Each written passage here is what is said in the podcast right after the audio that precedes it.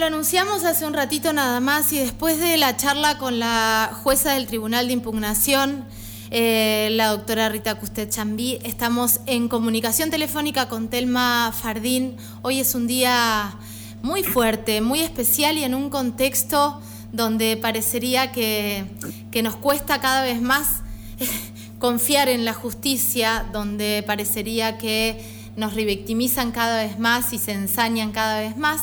Estoy hablando del caso específico de Telma y estoy hablando de un montón de casos, por eso la consigna desde Actrices Argentinas es por Telma y por todas. Telmi, buen día, Caro te saluda.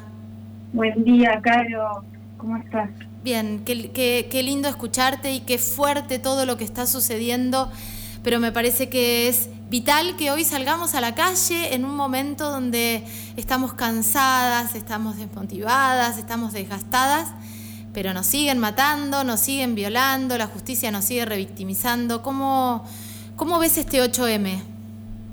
Fundamental, Caro, remarcar que es el momento para salir a las calles, para que esto no sea una cuestión solo de una agenda feminista, de quienes están todos los días metidas en esto, sino que nos interpele a todas, a todos, a todos. Eh, el horror que estamos viviendo ya no se soporta más ese cansancio, como vos bien decís, que tenemos, tenemos que transformarlo en lucha, en grito de, liberación y en explicarle, yo creo que este es un 8M que claramente tiene que apuntar todos sus cañones a la justicia, una justicia que no está a la altura del momento histórico, una justicia que le sigue diciendo eh, le habla tácitamente a su, a su sociedad, ¿no? la realidad es que no podemos pedir que haya menos abusos y menos homicidios si no va a haber un costo de la justicia por abusar o matar mujeres. Total. Entonces, eh, es un diálogo tácito que está teniendo la justicia cuando vamos a las cifras y nos enteramos que de cada 100 casos solamente uno obtiene condena. Le está diciendo a los abusadores, pueden abusar de las mujeres, total, eh, la justicia no va a hacer nada, la justicia no alcanza eh, no, no, alcanza a, ningún estrato social, porque eso también hay que marcarlo. No es eh, no, no distingue estrato ni esfera social, los abusos suceden en todos los ámbitos, sobre todo en el ámbito intrafamiliar, y lamentablemente no importa cuántos recursos más o menos tengas, la justicia eh, hace oídos sordos al reclamo de las mujeres. Es gravísimo esto, esto que decís y es lo que pasa todos los días. Digo, vemos eh, madres que se animan a denunciar a los padres abusadores y esos niños, niñas, niñes son restituidos a ese abusador y la madre estigmatizada. Eh, y la madre puesta en el ojo ahí de la justicia para ver qué hizo mal esa madre. Vemos mujeres que se animan a denunciar después de un tiempo, recién justo hablábamos con Rita esto de que las mujeres denunciamos cuando podemos eh, y cuando también eh, tenemos algún tipo de respaldo, porque ¿cómo se denuncia si sabemos que no vamos a llegar a una condena? ¿Cómo se denuncia sabiendo que nos van a revictimizar, que nos van a sentar en un juicio como te pasó a vos, siete horas Em, declarando para que después digan que no se van a hacer cargo del juicio. Eh, es muy difícil ir contra todo un sistema que es cómplice concretamente de los violentos y de los abusadores y de los femicidas. Las mujeres en la justicia siempre estamos mal vistas, ¿no? Eh, pensaba mientras hablabas en el caso de I, por quien estamos pidiendo la liberación, y ahí la, la meten presa por defenderse demasiado. A mí me critican no haberme defendido lo suficiente. A las madres protectoras las critican eh, usando el falso síndrome de alienación parental, diciendo que es por una cuestión de despecho que actúan. Siempre el mensaje es las mujeres están locas y de hecho así nace de foja cero cuando vos haces una denuncia, es el único delito en el que la víctima es peritada. Si denuncias cualquier otra cosa, esto nos hemos cansado de decirlo, pero no es menor, denuncias cualquier otra cosa y no te hacen una pericia psiquiátrica, psicológica para ver si estás mintiendo o fabulando. Pero si denuncias abuso sexual, seas adulta, seas menor, haya pasado el tiempo que haya pasado, te hacen una pericia para ver si sos capaz de fabular o no, y no solamente eso, sino que no le hacen pericias a tu abusador. Tremendo, tremendo. Ahora, Telma, eh, hoy decías que hoy es, hoy es el día para las personas, las mujeres y disidencias que nunca salieron a la calle para salir, porque esto nos está atravesando a todas. Si una de cada cinco niñas, y lo repito hasta el cansancio, es abusada en el entorno intrafamiliar, eh, si una, de, eh, una mujer es asesinada cada 24 horas, es porque esto nos está atravesando a todas y tenemos que ir a reclamar a la justicia, a la legislatura para que haya leyes también con perspectiva de infancias y con perspectiva de género, porque no puede ser que un proceso judicial tarde lo que tarda, que las condenas sean las condenas que no existen, porque en general los delitos por abuso sexual en las infancias terminan con condenas en suspenso. Digo, hoy es el momento para salir, eh, no es nuestra agenda feminista, es la agenda de todos, todas y todes es importantísimo que la indignación deje de ser de unas pocas. Yo hace poco escribía eh, que muchas veces a nosotras nos dicen, uy, estás loca, ¿no? el lugar de las mujeres también es el de las locas, insoportables. Y, y, decía, entonces yo prefiero realmente estar loca, porque si estar cuerda significa aceptar el status quo y el sistema tal y como funciona, realmente yo prefiero pertenecer entonces a ese grupo de personas que estamos locas y que no soportamos la realidad tal y como nos la presentan. Y, y después vos hablabas en relación a, las sentencias. En la Argentina, abusar de un menor tiene la misma condena que liberar un cheque sin fondo. Ahí también la justicia le está hablando, nuestro código penal le está hablando a la sociedad y está diciendo cuál es el grado de importancia que se le da a la salud eh, mental y, sexual de, las, de los niños, las niñas y los adolescentes.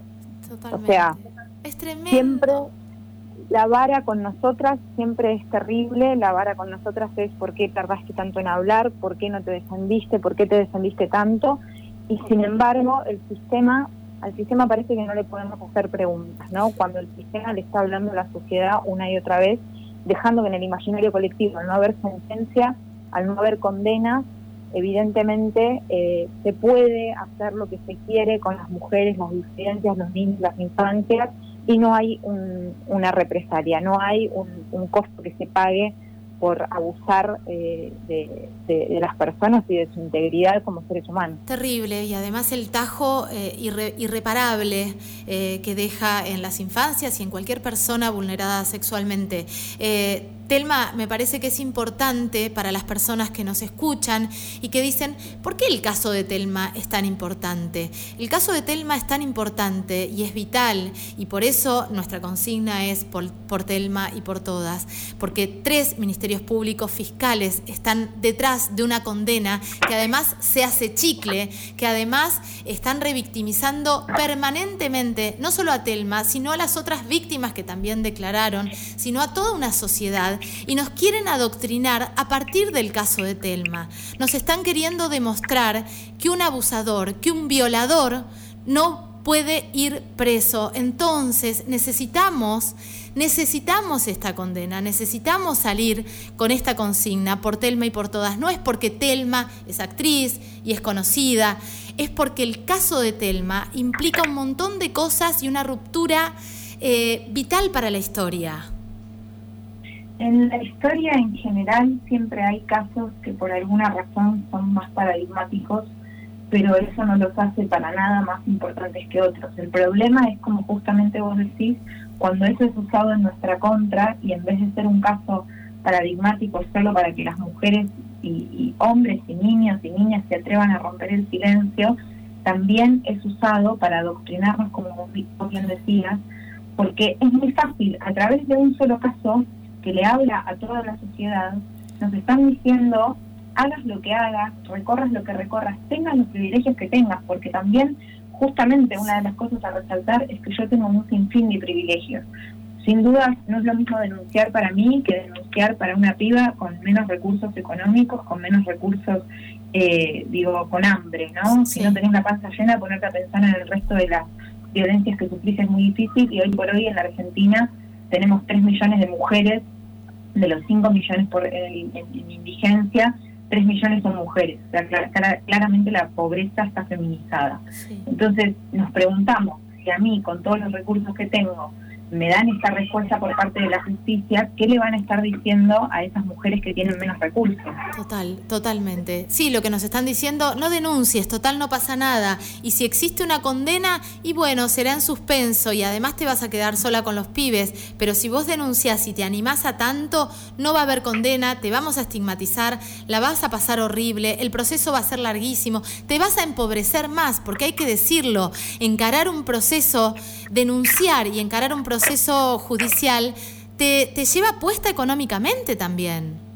Es muy difícil sostenerlo, es prácticamente imposible, es una de las grandes cuestiones por las cuales muchas mujeres o no denuncian o denuncian y no se enteran qué es lo que sucede en la justicia porque no son parte del proceso, entonces termina siendo un partido de ping-pong que juegan entre la justicia, el Estado, porque hay que decir, ¿no? Cuando decimos que el Estado es responsable, hablamos de la justicia y una justicia que no es una cosa divina que se presenta y baja del cielo. Son personas, seres humanos con ideales, con formas de pensar, que pertenecen a una familia judicial con ideales enquistados hace muchísimo tiempo y por eso la necesidad también, cuando hablamos, hablar de una reforma judicial, no solamente a nivel federal, sino en cada una de las provincias, porque la realidad es que eh, después, más allá de que tengamos una reforma judicial federal, Después, provincia por provincia, pueden no adherir y hacer lo que se les canta. Entonces, también es importante remarcar que cuando decimos el Estado es responsable, nos referimos a los tres poderes. Uno de esos tres poderes es la justicia. Totalmente, totalmente. Hoy, eh, en las calles de todo el país, en las calles de todas las ciudades del país. Acá en la comarca Viedma Patagones nos estamos preparando muchísimo con un montón de carteles. Vayan con sus hijos, con sus hijas, con sus hijas, con su hermana. Acabo de convocar a Glorieta, mi mamá, a ver si se prende también, porque me parece que es el momento eh, donde tenemos que ampliar la mirada, donde eh, tenemos que, eh, de una vez por todas que romper con esto de hablarnos a nosotras mismas, que no lo hacemos porque queremos, no, lo hacemos porque hay un sistema que, está haciendo todo lo posible para que sea así, para que no rompamos con esta, con esta burbuja eh, en la que quedamos entrampadas. Eh, vayamos todos, todas, todes a la calle, eh, por Telma y por todas. Telmi, te mando un beso enorme. Muchísimas gracias, Caro, que tengas buen día. Gracias. Un beso enorme. Telma Fardín pasaba por aquí charlando un ratito antes de la marcha, convocando antes de esta marcha eh, que se va a hacer en todo el país. Nos vamos, nos vamos. Mañana nos reencontramos aquí en Ojos Bien Abiertos www.unicacontenidos.tv 96.1 95.9 repetimos.